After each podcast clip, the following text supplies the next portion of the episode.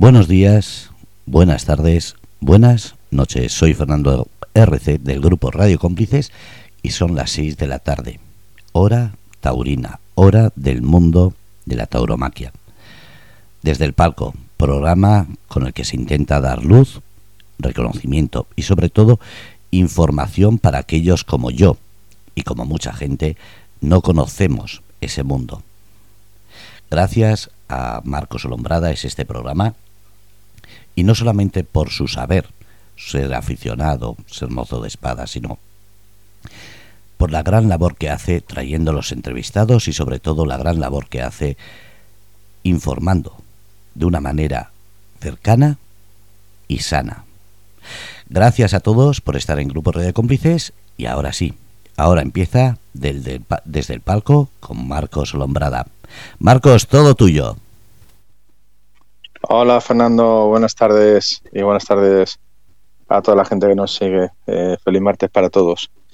Bueno, pues mira, hoy tenemos un invitado muy especial, eh, un invitado eh, que para mí, pues bueno, tengo el placer de conocerle desde hace mucho tiempo, desde que yo me empecé en, la profesión.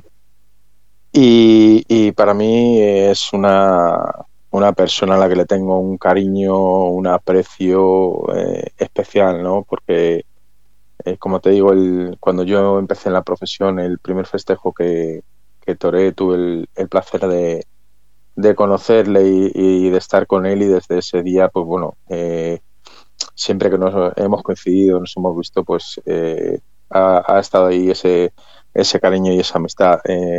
te hablo de Luis Miguel Amado, eh, que es matador de toros eh, de alternativa, aunque en un momento dado, como también nos pasó con otro invitado que tuvimos, eh, Marco Galán, pues decidió dar el, paso de, viendo que no tenía muchas oportunidades, cambiar el oro por la plata, pasarse a las filas de, de los subalternos de plata. Y es un, hombre de plata extraordinario. Eh, la verdad que tiene actuaciones muy buenas con, el capote y, con las banderías, pues bueno, eh, qué decir, ¿no? Es, eh, es un torero muy seguro y, y, aparte es una persona extraordinaria. Luis Miguel, torero, maestro, ¿cómo estamos? Buenas tardes. Hola, buenas tardes, Marco. ¿Qué tal? ¿Cómo estás? Pues bien, bien. Aquí con el día a día hoy ha tocado día de hacer gestiones, astres y demás, pero bueno, todo bien, con la ilusión puesta ya de cara al año que viene y bueno, pues con el día a día de un torero normalmente. Muy bien, torero.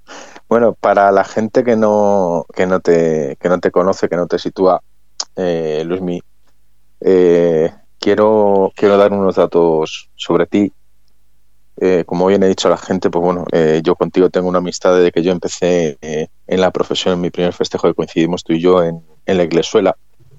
No sé si te acuerdas de aquel día de, septiembre. Sí, me acuerdo perfectamente. Aquella, novia, de Santa Coloma, ¿verdad? de Benjamín efectivamente, que nos las hizo pasar un poquito, un poquito mal a todos. No, nos puso el cuerpo un poquito de aquella manera.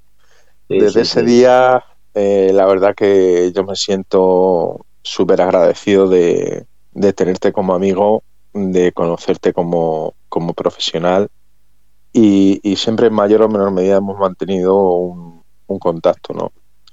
Eh, yo si algo destaco de ti, eh, Luismi, y yo para la gente que, que bueno que le resulte raro, yo te voy a, a, llamar Luismi porque creo que tenemos la confianza suficiente. Faltaría más, faltaría más, Marco, por favor. Entonces, eh, sí que me gustaría destacar de ti esa, esa gran persona que eres siempre eh, dispuesto a ayudar a, a cualquiera que, que, necesite de tu ayuda, siempre pendiente de, de tus compañeros, y, siempre con una sonrisa, ¿no? Creo que, si en el mundo del toro algo hay que sea bonito, es el encontrarte gente dispuesta a ayudar y, gente con esa, con esa calidad humana y con esa valía humana que, a ti te caracteriza.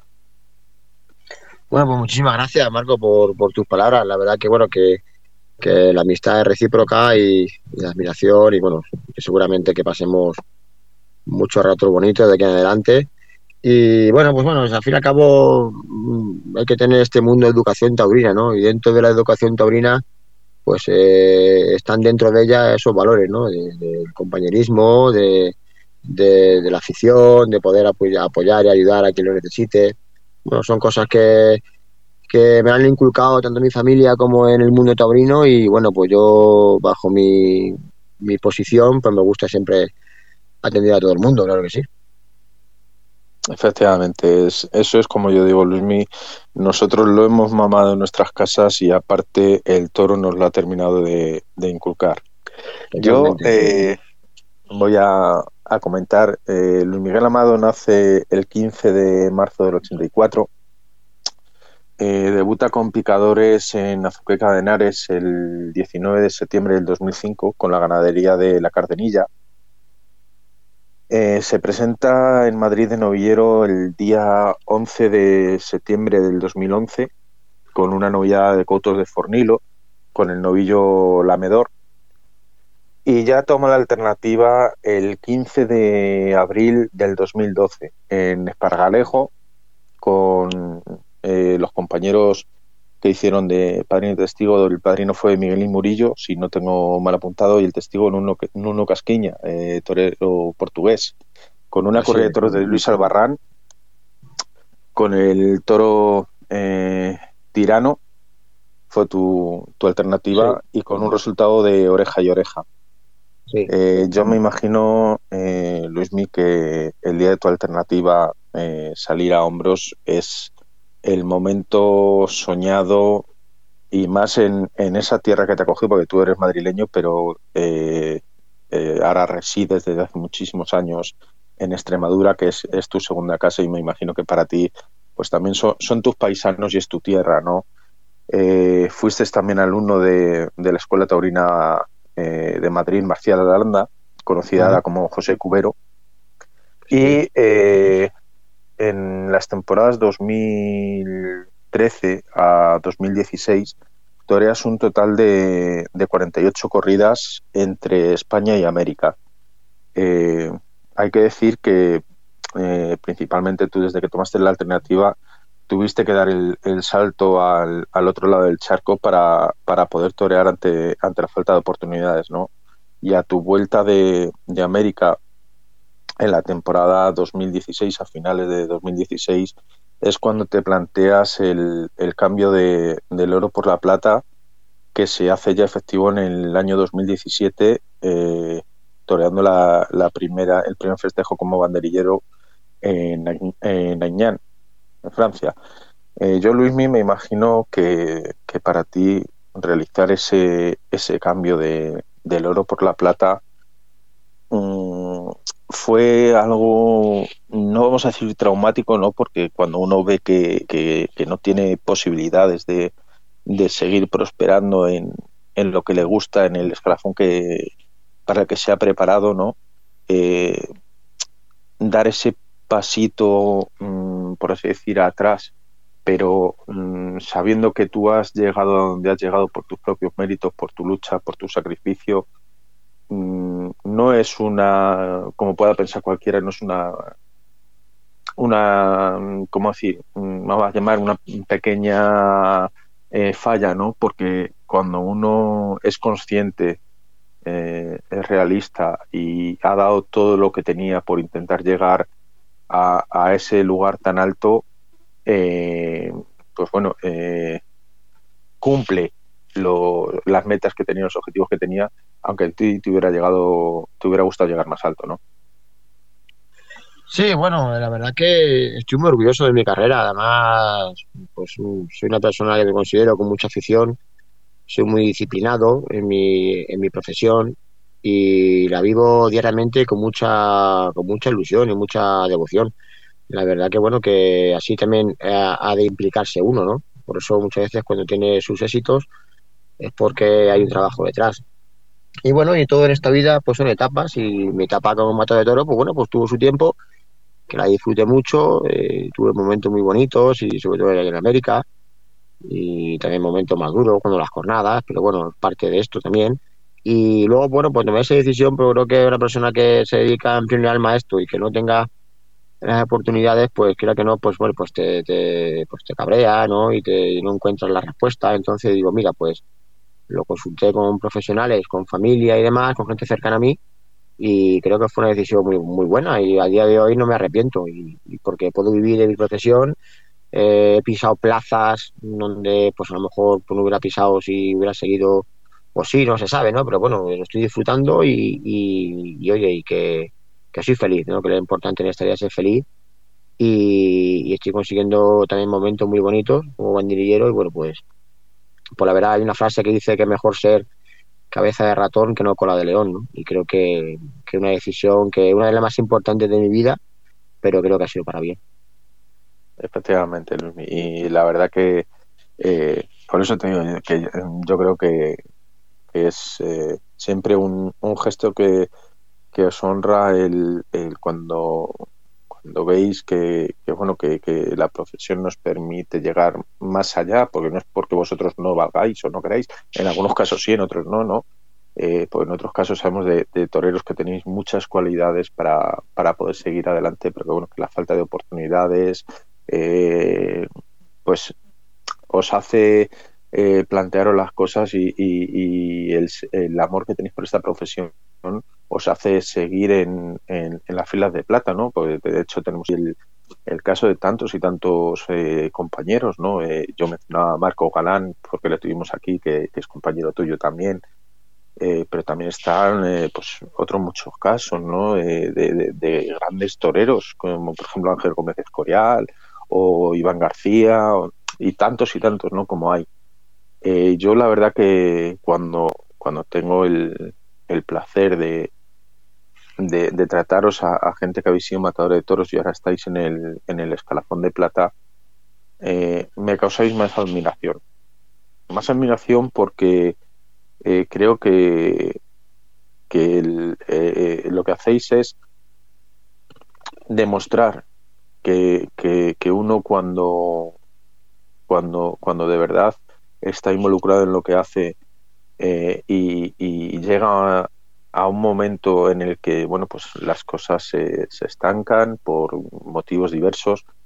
Eh, el amor a, su profesión eh, le hace plantearse a lo mejor cambiar el enfoque no pero seguís viviendo de lo que es vuestro vuestra pasión vuestra vida y a lo que a lo que le tenéis eh, ese ese amor tan profundo y tan tan bonito ese, ese pellizquito que tenéis ahí en el en el alma que es el, el toro eh, yo la verdad que te digo que me alegro de que, de que sigas en, la profesión como, como hombre de plata, porque si ya era grande como torero de oro, como torero de plata, bueno, eh, no tendría halagos ni, ni palabras para, para describirlo, ¿no? Creo que, que te has convertido en un subalterno eh, muy importante y de hecho eh, así lo atesora el que el que vas con, con un torero que también eh, no está teniendo una trayectoria fácil no como es el maestro Damián Castaño.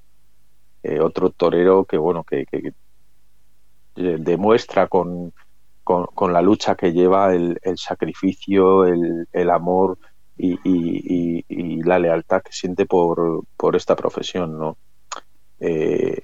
yo creo que estas charlas, eh, sobre todo, quiero que sirvan, pues eso, pues para conoceros eh, a la gente que no, no, no estáis habitualmente en el foco, ¿no? Porque los que habitualmente están en el foco son los matadores, pero sí que, que todos tengáis vuestro vuestro ratito eh, en el que se repase pues un poquito vuestras trayectorias, se trate un, un poquito vuestra vuestra persona, ¿no?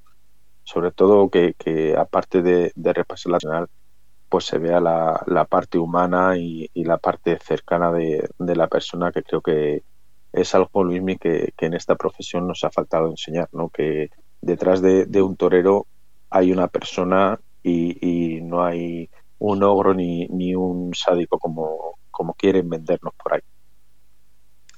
Sí, bueno, que está claro que detrás de, un traje de luz de una persona con sentimientos, con días mejores, días peores, con problemas, con sin problemas, bueno, pues, pues lo que es una persona del día a día, ¿no? Y muchas veces, bueno, pues tenemos que ocultar esos problemas o cualquier, cualquier cosa que te pueda pasar y que la gente no lo sepa, que tiene doble de mérito, porque encima ya ponerte ante un toro, tener que expresar y crear un arte y, tener que simular un problema que tengas, pues bueno, pues es, es complicado, pero ahí se ve la capacidad, ¿no? De que tiene un torero, ¿no? Y lo dificultad que es el toreo, que no solamente es ponerte un toro, también tienes que, que sobreponerte a muchas adversidades y bueno, te lo da la profesión, te lo da los años, la madurez, te lo da muchas cosas, ¿no? Y como bien dices, pues mira, tengo la suerte también de, llevar cinco años en la cuadrilla de, de Damián Castaño, un torero que está ahora mismo en ciernes, está en boca de todo el mundo por sus méritos propios, ya que este año eh, ha hecho un año muy bueno entero, pero sobre todo destacar a dos tardes importantes, que es en Madrid, ¿no? Estuvo eh, una épica mm, fuera de lo normal lo que ocurrió en Bilbao con la de Aguirre, la plaza encharcada, un vendaval, eso fue, vamos, de, de, de, antología, ¿no? Y luego los Solé de Madrid, como ese toro de Valdellán, como toro con la izquierda. Y creo que se merece ahora mismo ese reconocimiento y que las empresas apuesten por él, que creo que así va a ser. Y bueno, pues ahí, ahí se está también por lo que hablaba yo antes, ¿no? La dedicación, la perseverancia, el querer ser, el no aburrirse y el creer en uno mismo le ha llevado hasta esa posición ahora mismo, porque esto no es fácil pero para llegar ahí hay que sufrir mucho y, bueno, es parte, de, es parte de, del éxito, el sufrimiento. La verdad que el maestro Castaño, eh, los que le, conocemos mayor o menor eh, proporción, sabemos de, la lucha, del esfuerzo y del sacrificio que, lleva en la profesión y que todo lo que va consiguiendo eh, lo consigue por méritos propios y no porque se lo estén poniendo precisamente fácil. Eh, de hecho, eh, a mí me, causó muy grata sensación cuando tuve el placer de, volver a verle porque vi una evolución muy importante de cuando le vi en, la Copa Chenel eh, en Navas del Rey, que estuvo ya muy, muy bien y, de una tarde sensacional de toros, pero me causó esa grata sensación el volverle a ver este año que fue pues eh, cuando tú y yo volvimos a, coincidir en la corrida de Vitigudino de, de Miura con, el maestro Javier, también con su hermano, y con, y con el maestro a caballo eh, Sergio Galán, ¿no? Yo le vi un, un salto cualitativo, cuantitativo, muy importante y, y, le vi en un momento de, de madurez muy buena pero sobre todo eh, lo que lo que más lo que más me gustó fue el volverme a, encontrar contigo porque bueno eh, yo he, ido siguiéndote eh, temporada tras temporada y, también el, ver que, te ruedan las cosas el ver que, que, estás en ese momento también dulce dentro de, la profesión y, ver que, las cosas te, te funcionan como te están funcionando eh, a mí que, me considero amigo tuyo, pues también me, causa mucha alegría, ¿no, Luismi? Creo que, la profesión, en un momento dado cuando tú decidiste cambiarte, eh, fue porque, bueno, pues por diferentes motivos, como hemos dicho, eh, llegó incluso a lo mejor a tornarse un poco injusta contigo y, era era y es hora y momento de que de que ahora que te van bien las cosas lo disfrutes y, que tengas esa continuidad y ese, ese seguir creciendo en la profesión que, te mereces, ¿no? Sí, muchas gracias. Muchas gracias de nuevo por las bonitas palabras de mi persona, ¿no? Sí, bueno, sí, aquí mm, al fin y al cabo te voy a repetir que, que, es intentar encontrar la felicidad. Y a mí al día de hoy me hace feliz ser torero, ser torero de plata. Me hace feliz porque disfruto de cada... Yo, por ejemplo, el lunes y soy el hombre más feliz del mundo porque ya vuelvo mi rutina de entrenamiento del día a día, de ahora que empieza la época de tentaderos, empieza a, un poco a elaborarse la temporada que viene, tienes esa, esa ilusión, ese qué pasará, eh, dónde toraremos, dónde no. En fin, eh, disfrutar de cada entrenamiento, de cada, de cada momento en el gimnasio, del toro de salón, de cada tentadero, de cada charla, porque también no solamente creo que, es importante, que es mucho, ¿eh? prepararse físicamente y, y toda de salón, también la mente es importante, pero también rodearte de grandes profesionales, gente que te aporte, gente que, que de una charla como la he podido tener hoy, por ejemplo, pues te, te enriquezca, ¿no? Como torero. Y entonces, bueno, pues todo eso, al fin y al cabo, es una forma de vida y, uno tiene que, que, buscar, pues eso, lo que le hace feliz, lo que está bien y ya está, y seguir adelante y crecer. Y sí me he notado yo este año, por ejemplo, una pequeña evolución en, en madurez, en muchas cosas delante del toro y bueno, pues la verdad que estoy muy contento y el año que viene pues intentaré darle otra vuelta de tuerca para seguir creciendo y sobre todo lo más importante que, que mi torero y los toreros que, han confiado en mí este año pues, pues pueda ver en mis manos los toros, que les sirva, que mis opiniones, mi, mis consejos, en fin, es un compendio de todo y que, y que estén contentos conmigo, que eso para mí es la mayor satisfacción de todo. Efectivamente, eso es lo más bonito. Eh, yo, Luis Miguel, me gustaría que aquellas aquellos eh, personas, aquellos eh, aficionados o, gente que, que, nos escuche por, por primera vez, le, le cuentes un poco eh, cómo es ese día a día vuestro, ese día de día a día de preparación, ¿no? Porque, eh, bueno, los que estamos en el, en el mundo del toro sabemos que el invierno es el momento de, de entrenar, eh, de cara a las nuevas temporadas, ¿no? Eh, después de ese parón que, que, se hace entre el final de temporada, se dejan unos días de, pues, para relajarse uno y, para descansar, pero luego vuelve otra vez a esa rutina, ¿no? Esa rutina que lleváis de, entrenamientos, como bien has dicho, físico, eh, de salón, eh, la preparación de tentaderos en el campo, ¿no? Que, que también a vosotros os, os, sirve para, para ir otra vez cogiendo esas sensaciones, ese sitio con el, con el animal en, en la plaza y, y también para dar una, una vuelta de, de tuerca a, vuestra labor, ¿no? Eh, a, mejorar, pues a lo mejor con el capote, cosas que el año anterior pues has visto que, que estaban más flojas o, con las banderillas a, terminar de coger ese sitio que, que, que, que ya tenías cogido y, y, mejorarle un poquito, ¿no? Eh, me gustaría que le explicaras a, a la gente que, que desconoce o que, o que no está tan tan metida en el mundo, ¿cómo es ese día a día de, de esa preparación? Bueno, pues el día a día básicamente pues eh, consiste en ya por la mañana primera hora, pues o bien hago gimnasio o hago cardio en la calle, corro, voy alternando. Y luego después de ambas cosas, eh, normalmente toro de salón. Bien pongo a lo mejor 20 o 30 pares de banderillas, en visto también a que banderilla el compañero que me enviste a mí y luego pues cogemos el capote y nos investimos, nos hacemos pues un, una lidia, por ejemplo, de irte con un toro fuera varias veces, probar el caballo, sacarlo, lidiarlo para la hora de bandillar, en fin, lo que viene siendo lo que hacemos en la plaza, ¿vale? Un poco, y además lo hacemos en una plaza de toros, con lo cual nos sirve un poco para situarte, ver los tercios y luego es una cosa muy importante, la plaza tú conozcas los terrenos, porque los toros muchas veces lo acusan. Entonces, si tú tienes eso cogido, pues te va a ser más fácil siempre ubicarte ¿no? en la plaza y tienes un, una balanza a tu favor. Y luego, bueno, pues, pues eso básicamente. Y, y a lo mejor en invierno, pues bueno, algunas tardes, pues a lo mejor lo, lo intercalo con, con fútbol, que me gusta mucho también, o, o, ir a hacer senderismo, o en fin, o jugar a lo mejor a un juego de raqueta o algo, algo un poco que salga de lo, de lo normal para que también se haga un poquito más ameno, ¿no? Pero bueno, básicamente es eso. Y luego, bueno, pues mentalización, también llevar una dieta equilibrada para, para, para que luego el físico sea más fácil eh, tener el físico que tú creas adecuado, en fin. Es lo que es lo que se. Y luego también, bueno, intercalar tentaderos también y toros a puerta cerrada. Entonces, bueno, pues todo eso te hace la preparación, que es cuando más tienes que prepararte. Ahora lo que es el verano y la primavera. Para luego ya cuando llegue el verano, en el verano prácticamente no se entrena porque no tienes tiempo realmente porque estás continuamente toreando de un sitio a otro, viajas mucho, necesitas descansar, limpiar ropa, en fin, no te da tiempo a, a, entrenar y aparte que ya es absurdo, ya ese, ese entrenamiento, ese trabajo tiene que venir ya hecho de atrás para poder tirar la temporada adelante y con éxito, claro.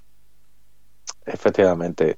Ahora estos meses de, de invierno de, de, octubre, noviembre, que, que, suelen acabar las últimas ferias de, de la temporada, hasta Navidades, que nadie se suele parar ese, para esa, esas fiestas, pasarlas con la familia en tranquilidad. Estos meses de invierno es donde, donde uno empieza otra vez a activarse, y a mentalizarse y a prepararse de, de cara a la, a la nueva temporada que, que viene, ¿no? Eh, con las metas puestas, pues eso, eh, tú por ejemplo ahora mismo con, con los toreros con los que vas, pues en, en que salgan esas fechas eh, importantes que ellos que ellos esperan, como puede ser pues entrar en ferias como eh, Madrid, Valencia, Sevilla, no plazas importantes y ferias eh, de, de, mm, plazas de, de, otras categorías pero que también eh, son importantes, ¿no? Porque hablamos siempre de las plazas de primera, pero qué importante es Luis Miguel para los toreros que no tienen las oportunidades de ir a esas ferias, el poder pisar plazas de, segunda y de tercera, pero que tienen unas ferias muy, muy equilibradas y sobre todo se lidia un toro contra Pío eh, prácticamente de, de plaza de, primera, ¿no? O sea, plazas, pues, por ejemplo, eh, estamos hablando de Valdepeñas, vamos a poner, o, plazas eh, como, no sé, eh, Gijón, Colmenar Viejo, Cuellar, plazas donde sale el toro también de, de primera, pero, pero eh, más acorde a esa categoría, ¿no?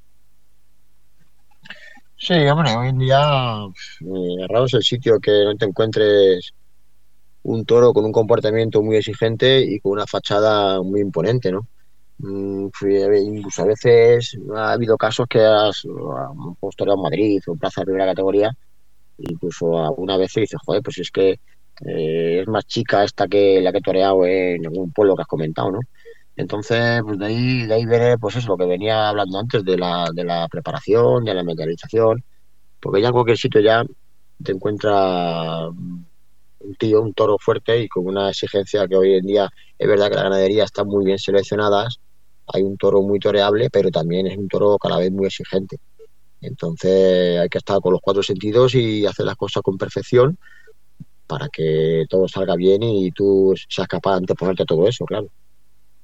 Efectivamente, pues si hablamos de la, de la preparación y de la mentalización que hay los toreros, eh, como tú muy bien dices, también hay que, hay que recordarle a, a la gente que nos escucha, al aficionado o al que no es aficionado, que eh, vuestra preparación es súper exigente y es eh, 100%, porque también el toro en el campo, las ganaderías, han llegado a un nivel de selección eh, muy importante, pero a un nivel de preparación de los toros súper eh, importante, ¿no? O sea, el, el, correr a esos toros en el campo, también a los toros les ha de coger un, un, un fondo físico que, que, que, luego vosotros, lógicamente, si no estáis preparados, como, como tú bien dices, eh, os puede suponer un quebradero de cabeza a, a, los toreros, ya no a los matadores, sino también a las cuadrillas, ¿no? Porque el toro eh, está súper seleccionado eh, y está súper preparado físicamente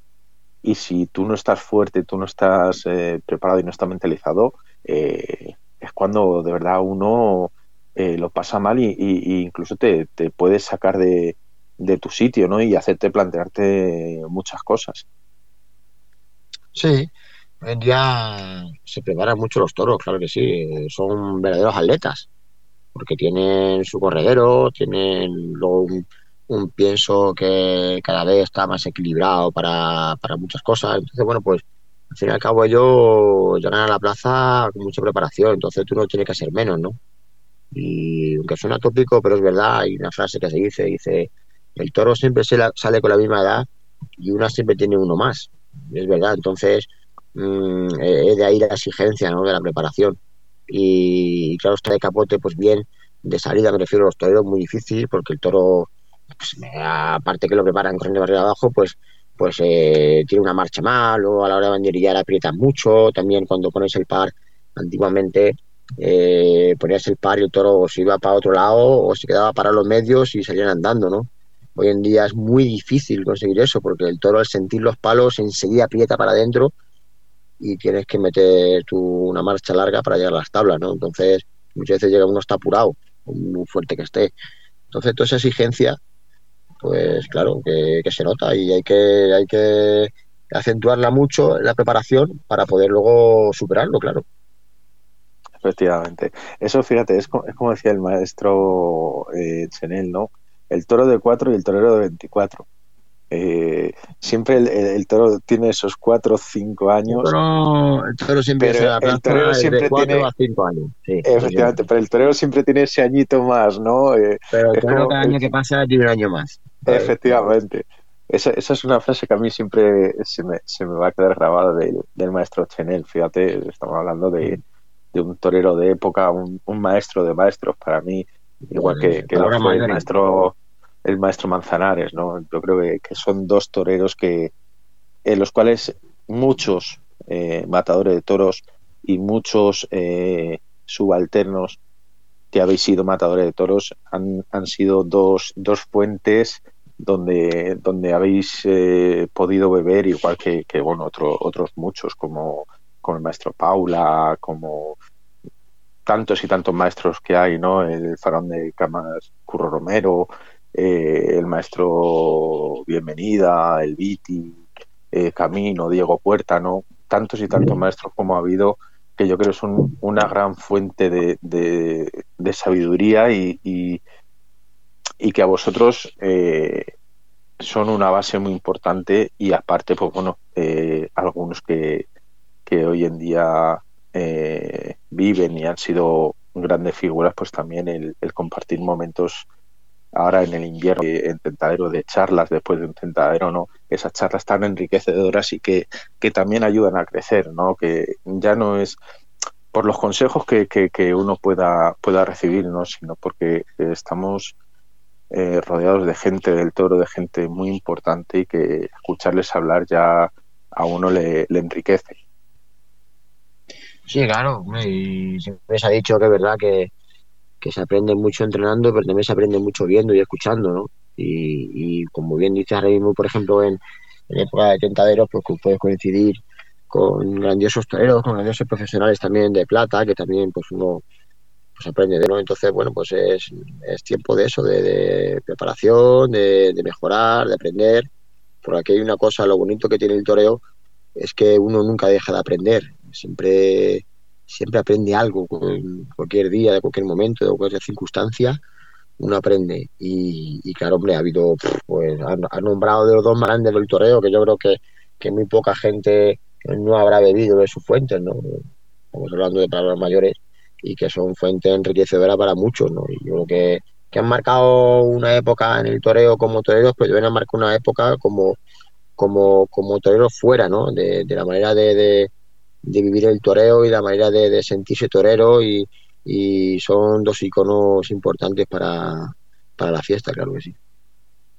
Efectivamente, yo, yo fíjate, yo es que siempre Luis eh, a mí eh, algo, algo que me, que me ha gustado ha sido siempre fijarme en, en todos los toreros que había, ¿no? Yo, bueno, mencionaba al maestro Manzanares, al maestro Chenel, como podía haber mencionado al maestro eh, Julio Robles o como podía haber mencionado eh, al maestro Spartaco o, por ejemplo a, los maestros desaparecidos por desgracia eh, Gillo, Paquirri Manolete que alguna cosa de él he visto en vídeo María Ruza. O sea es que ha habido tantos y tantos grandes toreros de los cuales poder beber no que yo creo que ahora mismo eh, los chicos que empiezan, si algo bueno tienen es que gracias a, las tecnologías pueden ver vídeos de, esos maestros que, que, ya no están de épocas pasadas, que también a ellos les, les, sirve para, para coger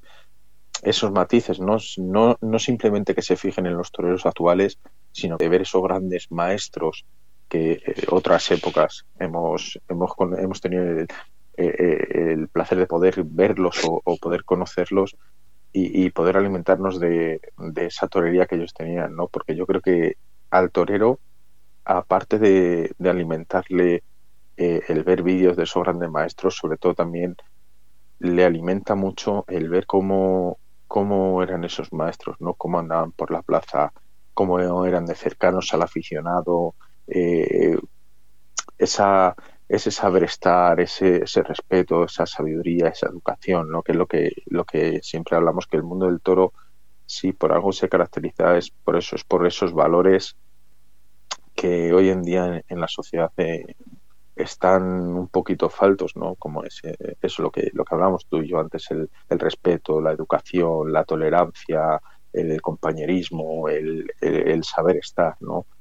Creo que, que, si por algo nos, nos tenemos que sentir orgullosos los, los taurinos, es por eso, porque este mundo nos ha inculcado unos valores que son los que, los que nos hacen regirnos nuestra vida y por los que tratamos de, de, inculcar a nuestros hijos, ¿no? que son unos valores que no se deben de perder nunca.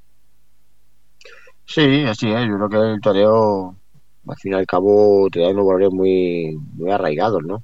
Y también es verdad que, bueno, por circunstancias naturales del mundo del toro, pues siempre, cuando eres un chiquillo y eres el torero, pues siempre te, te, enfrentas o te juntas, ¿no? O coincides con gente siempre más mayor, que son los que te dan los consejos y tal. Y esa gente mayor, pues, pues lógicamente por el ciclo de la vida tiene más experiencia, más vivencias y más anécdotas que contarte.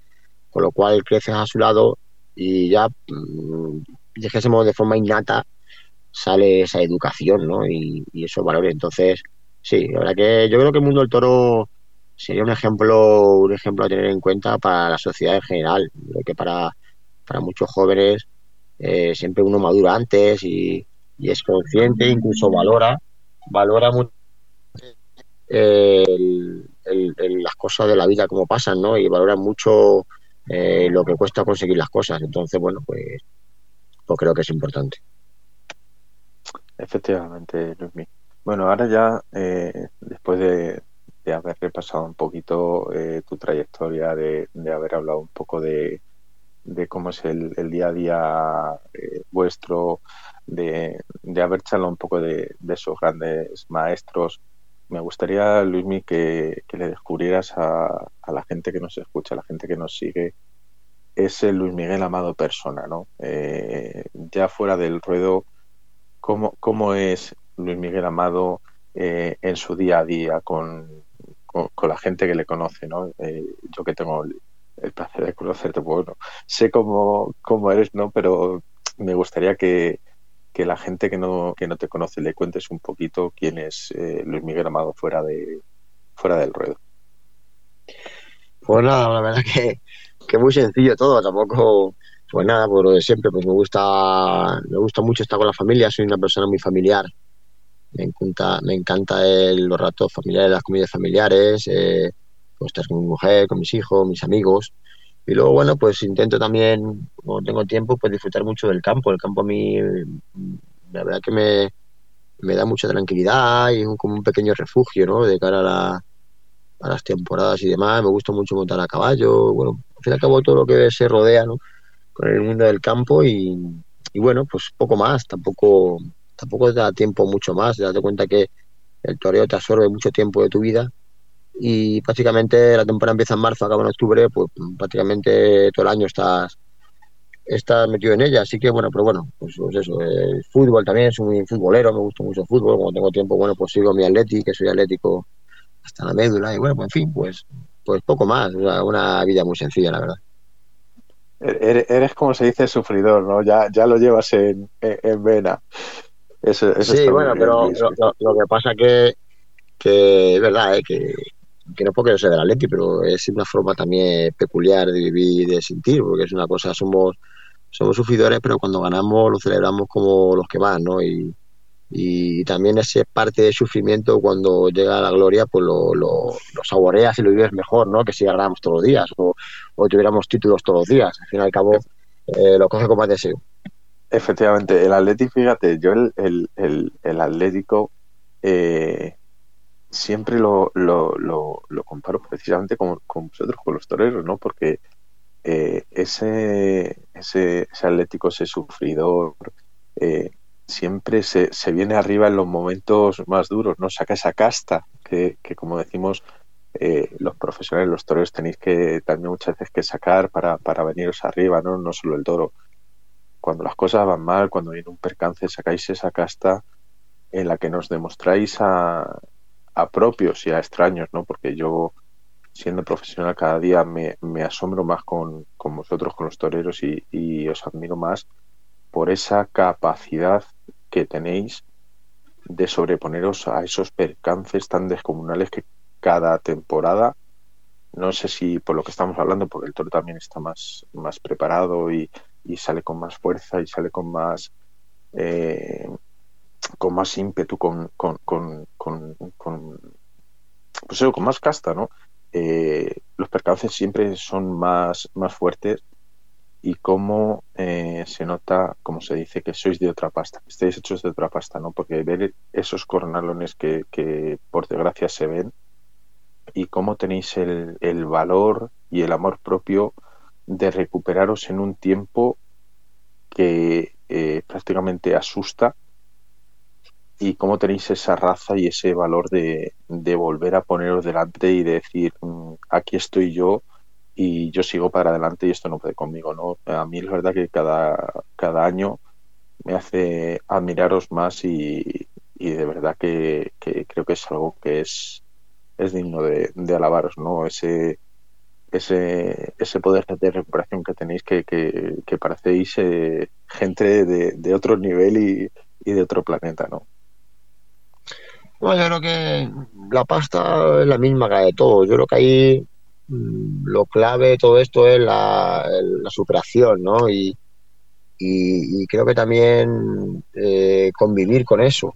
Es parte de eh, una cogida, una cornada, una lesión, ¿no? Es parte de, del guion, es parte de, lo grandioso de la fiesta, porque si no fuera por eso, pues habría millones y millones y millones de gente que se dedicara al toro, porque no, no sería, no sería nada fuera de lo normal, ¿no? Creo que eso forma parte de que, bueno, que no todo el mundo sea capaz, ¿no? De, llegar a, a, ser torero o que se dedica al toro, ¿no? Y es verdad que, que yo ahora desde que estoy de banderillero eh, tengo como un prisma diferente y, la verdad que, joder, que, que valoro muchísimo lo, que hacen los matadores hoy en día, ¿no? Hay una exigencia brutal, eh, tanto de las empresas como del público, como de todo el mundo, y lo que son capaces de hacer a esos toros, ¿no? Y, la superación que tienen cuando, como tú bien dices, una jornada y mantenerse ahí y tal, pues que son superhéroes, no, más allá todavía de superhéroes, ¿no? Y yo que lo veo desde la barrera, ¿no? Y tal, y digo, joder, macho, qué, mérito, ¿no? Y, pero es eso, creo que ese la mente, ¿no? La mente, porque doler, duelen mucho las jornadas, duelen mucho, incluso algunas pues te traen dolor de cabeza de que muchas veces no se te van de la mente o están los fantasmas alrededor de ellos, ¿no? Y, tal, pero tú fíjate que, que, que, superación, incluso muchas veces con los puntos frescos todavía o no recuperados, pues son capaces, son capaces o somos capaces, ¿no? De ponerlo delante del toro y, y no hacer ni un gesto de dolor ni nada, ¿no? Creo que sí, la verdad que tiene un mérito eh, un mérito horroroso y, bueno, pues por eso digo que, al fin y al cabo, eh, de alguna manera u otra somos ejemplo para la sociedad, ¿no? Por, mucho, por muchas cosas. Efectivamente, Luis. Yo creo, fíjate que si algo eh, podemos eh, enseñarle o podemos inculcarle desde el mundo del toro, mm, ya no a, la gente en general, sino te voy a decir a, a, a nuestros jóvenes, ¿no? es precisamente, como hemos hablado antes, ese, ese respeto, esa, esa educación que hoy en día pues eh, está tan falta, ¿no? Y que ya desde, desde las escuelas pues se ve a, ciertos chavales que, que, que, a lo mejor eh, el, el, acercarse eh, a, a, este mundo o, o a personas eh, como estamos en, en este mundo el que ellos escuchen una, una charla, a lo mejor eh, nuestra, les vendría muy bien por eso, porque precisamente si algo les podemos enseñar o algo les podemos inculcar, es esos valores que, que a nosotros nos ha enseñado la profesión a lo largo de, de nuestra vida. ¿no? Creo que, que también sería otra forma bonita de, de acercar el mundo del toro a, a, la gente que nos desconoce, ¿no? el, el que se nos pudiera permitir en, en algún momento darle una, una, charla a la juventud sobre los valores que, que lleva el, el intrínseco. ¿no? Creo que, que sería también una, otro punto de vista desde el que nos podríamos acercar a, a la gente joven, que de hecho son los aficionados de, del futuro.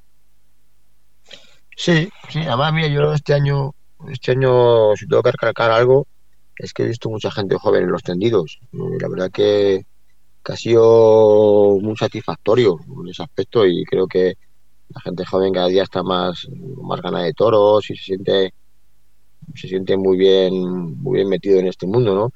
Y bueno, mira, yo por ejemplo tengo una anécdota de, una vez que me llamaron para un colegio, eh, fui a dar una charla y tal, una clase y demás. Era un trabajo de un alumno que tiene que llevar a pues, gente de ambos ámbitos y uno me eligió a mí como torero para hablar y tal. Y da la casualidad que la profesora era antitaurina. Y bueno, eso me lo dijo antes de la charla. Luego ya después de la charla me dijo que le, que le encantaría que fuera a otra clase, ¿no? A hablar porque mm, ya tenía otra visión muy diferente del toreo, ¿no? Yo creo que muchas veces se habla por, por, de- por desconocimiento y no se sabe, ¿no? Entonces a esa persona lo que le, lo que le llegó, a esa profesora, fue que, bueno, primeramente los valores, como bien dicho, de los toreros, la disciplina que te da el toreo, eh, las horas que se, que se echa y que, que uno está metido en el toreo que no la tiene para otras cosas. Y luego aparte también se dio cuenta de para, para qué, cómo y por qué vive el toro de Lidia, ¿no?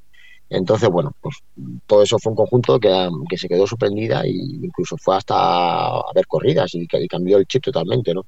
Entonces, bueno, pues hay gente que, que no le vendría mal eh, esas charlas o esas tertulias para un poco cambiar un poco el estilo suyo de su pensamiento y, y como bien dices que bueno pues por diferentes ramas pues algo le puede valer para su vida. Efectivamente. Yo, mire, yo por eso si, si por algo estoy recurriendo a, a vosotros, a, a los compañeros, a los, a los profesionales, y si por algo os estoy eh, agradecido a todos cuantos estáis pasando por aquí, eh, como por ejemplo ayer que tuvimos a, a Mer, Mer Fidalgo, que, que te manda un abrazo porque ayer hablé con ella, sabía que venías hoy y me lo dije. Sí, es, hombre, Saluda, saluda a Luis- a Luis de mi parte. Como artista vamos es enorme pero como persona es un encanto la verdad que Mer una gran aficionada eh, muy seguidora de nuestro torero de Damián y, la verdad que, que también aprovecho para mandarle un fuerte abrazo y que, que nos sigamos viendo muchas tardes de toros Efectivamente. Y tantos como, como han pasado, ¿no? Javier Portal, el maestro Jaime Padilla, eh, Marco Galán, y tantos que faltan por, por venir, ¿no?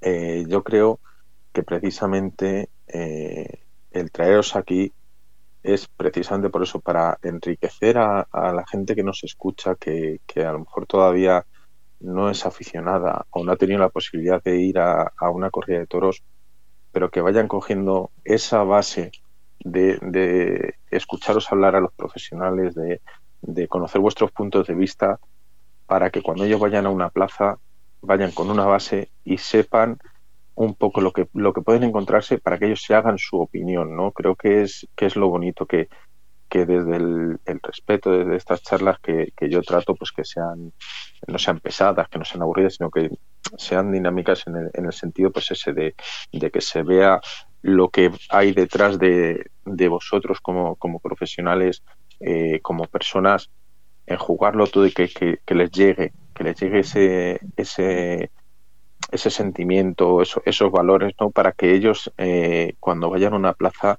vayan ya con una base, con unos pequeños conocimientos y sobre todo vean los valores que, el toreo inculca, ¿no? Es como yo dije ayer, eh, yo, eh, para mí la corrida de toros la entiendo como, como, como un baile eh, con una coreografía perfecta, bonita, bella, en la cual se, se, se enjuagan muchos matices, ¿no? Eh, creo que, que, es la mejor forma que tenemos de poder eh, describir lo que es el toro, ¿no? Un, un, baile perfecto, una coreografía perfecta entre un hombre o una mujer y un animal, ¿no? Porque también vamos a darle eh, esa cabida, como, como se dice, de que también hay compañeras eh, que tienen el valor de ponerse ahí delante de los toros también, ¿no? Entonces, eh, es la combinación perfecta, ¿no? De, de, un ser humano y un animal, un animal que está hecho y que vive por y para la corrida de toros,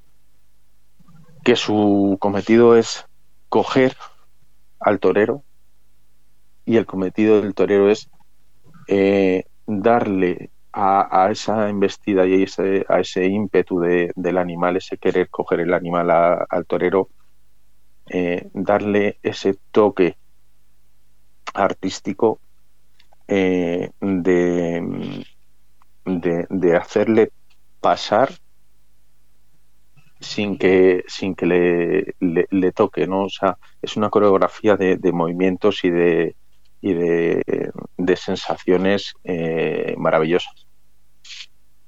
Sí, hombre, además mm, siempre se ha dicho que, que una corrida de toro es el arte de las artes, o el toreo es el arte de las artes, porque en una, una corrida de toros se conjugan muchos artes. Así hemos sido siempre inspiración para escultores, músicos, poetas, eh, un sinfín de, de, artistas ¿no? que, que, se inspiran bajo una tarde de toro. ¿no? Entonces, bueno, pues eso, eso es una es una claridad de que bueno de que, de que el toreo eh, nunca puede desistir, siempre tiene que estar presente y que cada día se ven plazas más llenas, cada día se ven eh, mucho más aficiones y bueno, y, es el segundo espectáculo que más gente eh, congrega después del fútbol, ¿no? ¿Qué espectáculo ahora mismo hay en cualquier sitio eh, que congregue ahora mismo 23.000 personas como puede ser Madrid, ¿no? Con muy pocos espectáculos hay que congregar eso quitando el fútbol, ¿no? Con lo cual eh, dice mucho de la profesión y ya te digo que siempre ha sido, ha sido el refugio de muchos artistas. Efectivamente, somos el segundo espectáculo de masas eh, que ya quisieran muchas muchas artes eh, poder poder decirlo no y es como yo decía ayer el mundo del toro sirve de inspiración a pintores a músicos a, gente de la moda, del cine, de la poesía, de, la escritura, de la música, ¿no?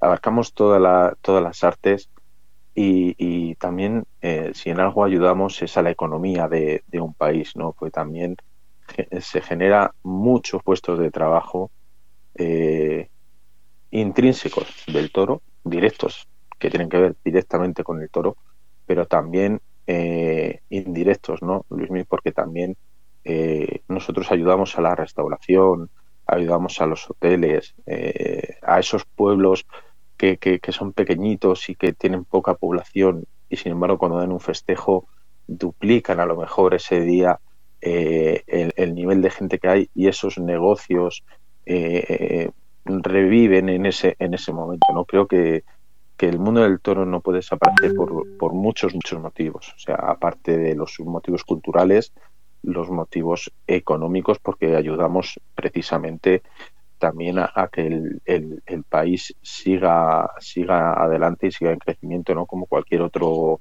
eh, ámbito, ¿no? Como cualquier otro eh, trabajo, no sé, igual que está en la industria, eh, igual todo, ¿no? Todos tenemos cabida y todos aportamos nuestro granito de arena a hacer que, nuestro país prospere y que nuestro, nuestro país sea mejor. Y sobre todo, yo creo que el mayor valor que tenemos eh, la gente del toro, y no me cansaré nunca de decirlo, es eso, es los valores por los cuales nos regimos, por los cuales nos han inculcado y por los cuales nosotros inculcamos a, a las nuevas generaciones. ¿no? Creo que es algo que, que no se debe perder precisamente por eso, por los valores que genera. Sí, claro, que mm, cuántas poblaciones hay que si no hubiera toros, pues ese fin de semana o esa o esa semana entera, pues no, no habría casi nadie, pues, poco más que, que, el público que vive en esa localidad, ¿no?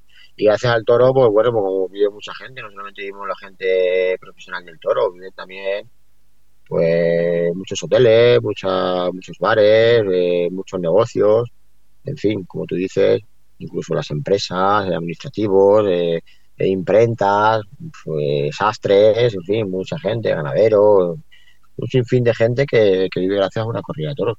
Entonces, pues claro, al final la economía la engrandecemos y creo que, que de manera además muy satisfactoria y, y muy alta, ¿eh? así que Así que eso que quede claro porque mm, la gente se piensa que nada más que el torero, ¿no? El torero es la base principal y el toro, pero que para montar todo eso se hace falta mucho mano de obra. Efectivamente, la gente, eh, Luis, yo creo que, critica porque precisamente desconocen eso, ¿no?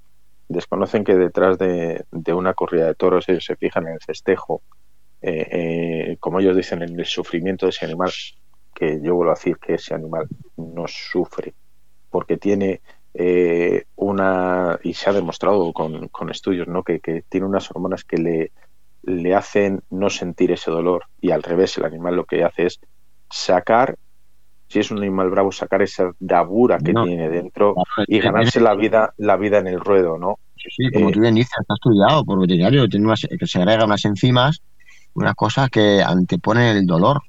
Es más, efectivamente. además yo pongo muchas veces como ejemplo, a mucha gente que no entiende el tema del toro, le pongo como ejemplo un tentadero en una finca, una vaca, y que tanto investir ese brava se empieza a congestionar. Y, si, y, congestiona, y, si no se hace lo que voy a decir ahora, moriría ese animal. ¿Y qué dice el ganadero? Cogerla, cogerla y hacerle un corte a la oreja para que sangre. Y gracias a ese sangrado, gracias a ese sangrado, esa vaca se recupera y vive.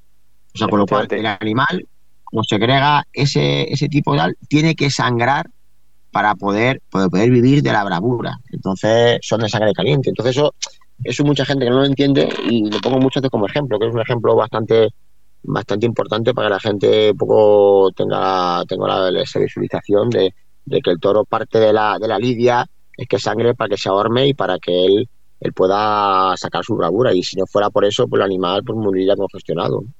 Efectivamente, eso, es un ejemplo que yo le puse ayer a Fernando, pero yo se le puse, eh, Luismi, con, con el tercio de varas, ¿no? El por qué se pica a un toro. A un toro se le pica principalmente para descongestionarle y que el toro se oxigene y no se le produzca un infarto por un colapso, ¿no? Eh, pero aparte se le pica también para comprobar la bravura que ese animal tiene porque al toro eh, en el campo, cuando se tienta, igual se le, se le va poniendo eh, a diferentes distancias para comprobar la bravura.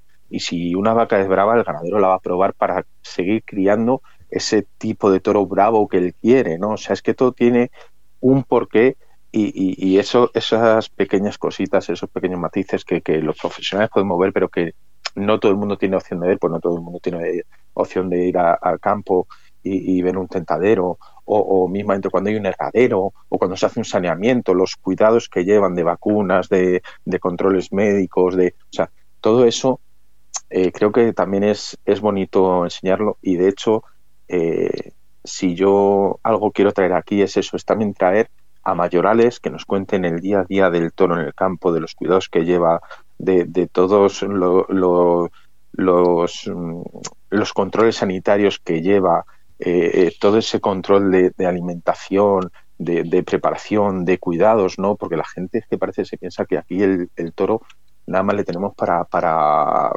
hacerle, como, como dicen los antitaurinos, las mayores eh, perrerías posibles. No, no, señores. El toro está criado en el campo durante cinco años, a cuerpo de rey, en unas de esas, con una que, que, que son una maravilla, en un espacio natural que es una maravilla, que ayudan a que otros ecosistemas, a que otros, otras especies animales eh, eh, no se pierdan, porque el que el toro esté en la dehesa también influye para que haya otro tipo de, de, especies animales que sobrevivan, ¿no? que sigan existiendo, porque si, si no existiera el toro y las dehesas, habría otro tipo de animales, de especies animales que también eh, eh, desaparecerían. ¿no? O sea, que es que hasta en ese sentido eh, también tenemos parte ecologista, ¿no? O sea, el mundo del toro también tiene esa parte ecologista, la parte del campo.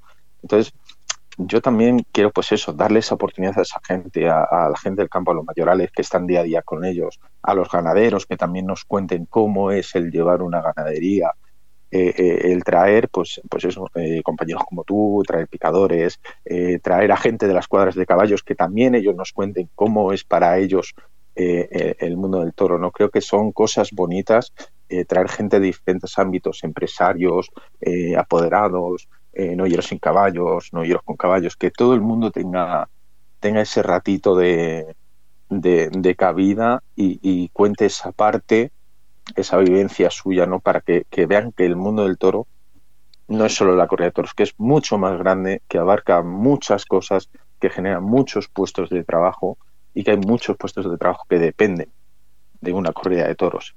Entonces creo que eh, es una es una labor eh, muy importante y es la mejor forma de, de enseñar eh, el mundo del toro y, y, lo que abarca la tauromaquia. ¿no? Yo siempre lo he dicho y tú que me conoces personalmente eh, me lo has oído alguna vez decirlo que yo si algo intento es enseñar eh, este mundo tan bonito que, a mí me apasiona y que, y que a mí me tiene enamorado de chiquitito, desde el respeto, desde la educación y desde los valores y siempre desde el respeto a vosotros, a, los compañeros, pero sobre todo a los profesionales. Eh, para mí, fuera de que seáis compañeros eh, y amigos, sois profesionales y como profesionales siempre trato de, de, estar con vosotros desde el máximo de los, de los respetos, ¿no? Porque creo que eh, hay que saber en cada momento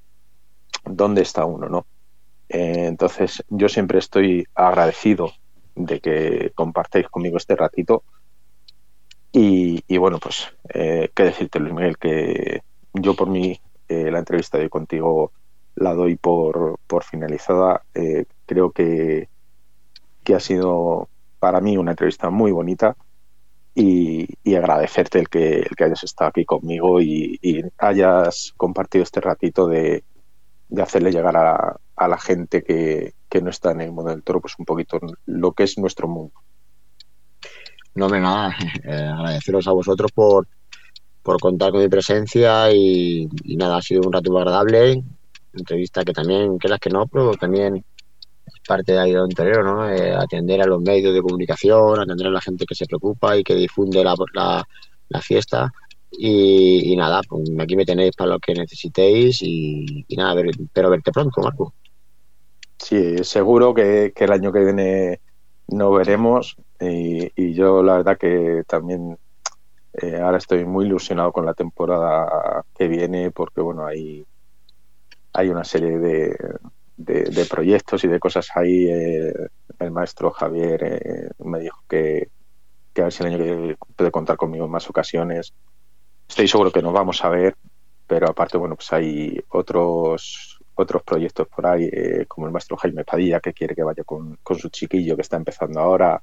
Entonces hay cosas muy bonitas que, espero que, que haya esa, esa, suerte, tenga esa suerte, ese empujoncito de, de suerte y que, que salgan adelante y, de verdad poder seguir disfrutando y creciendo con lo que con lo que me gusta que es mi profesión que es eh, la de mozo de espadas y ayuda y el estar ahí con, vosotros atendiéndonos y, y ayudándonos en, todo lo que lo que necesitáis no creo que eh, para mí no hay no hay mayor mayor satisfacción en mi, en mi trabajo que esa que en las tardes de, de toros eh, los profesionales que con los que comparto tarde y con los que comparto cuadrilla, pues se vayan satisfechos con mi trabajo y, me ayuden a seguir creciendo y, a seguir eh, prosperando y mejorando día a día.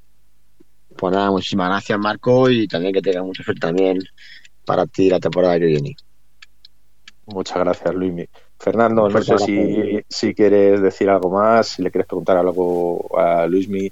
Eh, sí, tenía, tenía una, una duda y es el, el reconocimiento al banderillero. Se habla siempre del matador de toros, de su cuadrilla, pero el reconocimiento al banderillero que yo, si no recuerdo mal, cuando hay un percance es el primero que salta delante del toro. Eh, cuando se ponen las banderillas no tienen nada que le arrope como como, como es en la ocasión el matador que anda con ese capote. Entonces, eh, ese reconocimiento lo veis eh, reflejado en el público cuando salís de, la arena. Sí, sí, además, eh, sí, claro, del, del, buen aficionado, claro. Luego está el aficionado y está el público. A lo mejor el público, esas cosas a lo mejor, que es la gran mayoría, pasa un poco más desapercibida, pero de lo buen aficionado, que son la minoría, pero son la gente que, como por ejemplo Marco, ¿no? Marco es un gran aficionado y a la vista está, por eso está en el programa de radio que hace y no solamente como profesional, sino también, eh, pues bueno, pues, pues sabe, sabe de, la, de la importancia que lo que bien está diciendo tú, de que tenemos, ¿no? Somos los primeros que llegamos siempre, somos los que también, eh, los toros que nos visten un poco nuestro capote, por a vestir, eh, los que visten bien, intentar cuidarlos, en fin, hacer un buen tercio de banderías para que haya público también esté metido ya a favor de obra y sea más fácil para el matador también todo de acuerdo, bueno, una serie de cosas y sobre todo también está pendiente siempre de cualquier cosa que le pueda pasar a él, ¿no? Y los viajes, de acompañarlo, de hablarlo, de, de animarlo, de cuando salen las cosas mal estar encima y tal, en fin, son muchas cosas que, para gran aficionado, vamos a repetir, si es consciente de ello y para gran público a lo mejor pues, pues, pues ve un poco lo que ocurre en la plaza y luego ya más allá de eso, pues a lo mejor no es capaz de verlo, ¿no? O de, de sentirlo. Pues esa era la cuestión. Muchísimas gracias por la charla, por la enseñanza y sobre todo por haber estado aquí en Grupo Radio Cómplices en el programa Desde el Palco. Un placer. Gracias, Marcos. Si queréis despediros. Pues muchas gracias, Fernando, a ti. De, te voy a decir, eh, como todas las tardes, por, por este ratito, por, por esta oportunidad y por permitirme traerte a gente como, como Luis Miguel, ¿no? Eh, y otros muchos profesionales que están por venir. Si te das cuenta, tarde tras tarde, invitado tras invitado, es como yo te comenté en su momento, ¿no? Eh, ya no es que eh, las palabras que tengan hacia mí como, como persona, ¿no? Sino eh, el cariño como profesional y el respeto como profesional que, que me voy ganando con ellos y que a mí es, es lo que me, me vale y, y, me llena. Pues nada, Marco, muchas gracias y Fernando, igual para ti. Y bueno, que ya sabéis que me tenéis para lo que necesitéis. Y, y nada, que mandaros mucha salud y que tengáis un feliz año, que ya pronto estamos ya de despedida de este año. Y bueno, pues aprovecho también desearos que tengáis un año 2024 lleno de salud y de, de buenos momentos. Efectivamente, Luis Miguel, igualmente. Y Torero, así nos vemos eh, pronto y por lo menos poder, poder tomar un café y, y, y tener una charla de esas tan bonitas que, que entre toreros eh, tenemos y, y, pasamos esos buenos ratitos. Claro un abrazo muy fuerte. fuerte. Un abrazo muy fuerte, gracias. Bueno, pues habéis escuchado el programa desde el palco. Marcos Olombrada, director y presentador de este programa, además de ser un gran aficionado y conocedor de lo que habla, nos trae lunes y martes a las 6 de la tarde, hora taurina, aquí en Grupo Radio Cómplices, repito, desde el palco. Gracias a todos, espero que os guste y si queréis escucharlo, está en el podcast a partir de mañana. Un abrazo a todos, desde Grupo Radio Cómplices, desde el palco, luz y reconocimiento, algo que es legal, está denominado cultura y por ello hay que darle su espacio. Gracias a todos.